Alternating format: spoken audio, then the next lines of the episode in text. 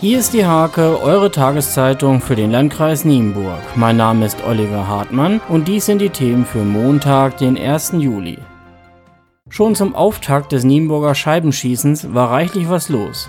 Zunächst wurde der amtierende König Jan Klinger König der Könige. Beim Pellkartoffelessen am Samstagabend nutzten unzählige Besucher das sommerliche Wetter, um sich den Matjes schmecken zu lassen und dem Märschen der Musikzüge und Korporelle zuzusehen. Am Sonntag schließlich kamen vor allem die Kinder auf dem Scheibenplatz auf ihre Kosten. Am Montag folgen der große Ausmarsch, bevor die neuen Könige bei den Kindern, Jugendlichen und Erwachsenen ermittelt werden. Die Trockenheit der vergangenen Wochen fordert ihren Tribut. Gleich zu mehreren Bränden mussten Feuerwehren im gesamten Landkreis am Wochenende ausrücken. Dabei fielen vor allem Felder und Waldgebiete den Flammen zum Opfer. Bereits am Freitagabend brannte aber sogar ein Auto komplett aus und sorgte für einen weiteren Einsatz am Haiesee. Für eine Schülerin und vier Schüler der Nienburger Astrid Lindgren Schule beginnt jetzt der viel zitierte neue Lebensabschnitt. Für die Entlassungsfeier hatten Mitschüler und Lehrer der Förderschule mit dem Schwerpunkt Geistige Entwicklung ein buntes Programm mit Musik, Tanz und Gesang vorbereitet. Der Heimatverein Eistrup hat für die neue Saison einiges vorbereitet.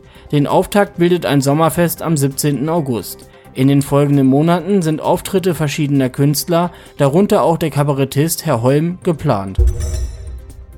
Stolzenaus Landfrauen waren überwältigt von der Resonanz auf ihr Sommerfest. Mehr als 450 Frauen und einige wenige Männer kamen, um einen stimmungsvollen Abend auf dem Klostergelände in Schinna zu erleben. Besonders das Motto Alles unter einem Hut überzeugte, denn kaum eine Landfrau kam ohne Kopfbedeckung. Zum Sport.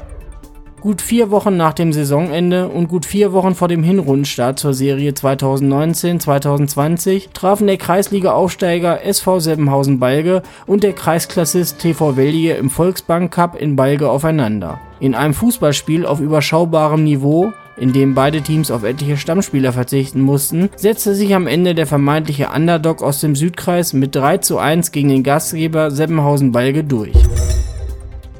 Der SBV Irishagen feiert in diesem Jahr sein 60-jähriges Bestehen und lockte Sonntagmittag bei tropischen Temperaturen mit einem Freundschaftsspiel der Landesliga-Fußballerin auf die Sportanlage. Zu Gast war der VfL Wolfsburg 2 und die Magloerin Lotta Cordes. Der Zweitligist ließ den SBV-Frauen, die sich zur Halbzeit mit einer Auswahlmannschaft abwechselten, am Ende keine Chance und gewann auch in der Höhe völlig verdient mit 11 zu 0. Beim erstmalig ausgetragenen Kirchweiher Pokal erturnten sich von 13 Leistungsklassenturnerinnen der Holtorfer SV acht Mädchen den ersten Rang, fünf den zweiten Rang und drei die Bronzemedaille. Der Wettkampf wurde in verschiedenen Alters- und Wettkampfklassen ausgeturnt.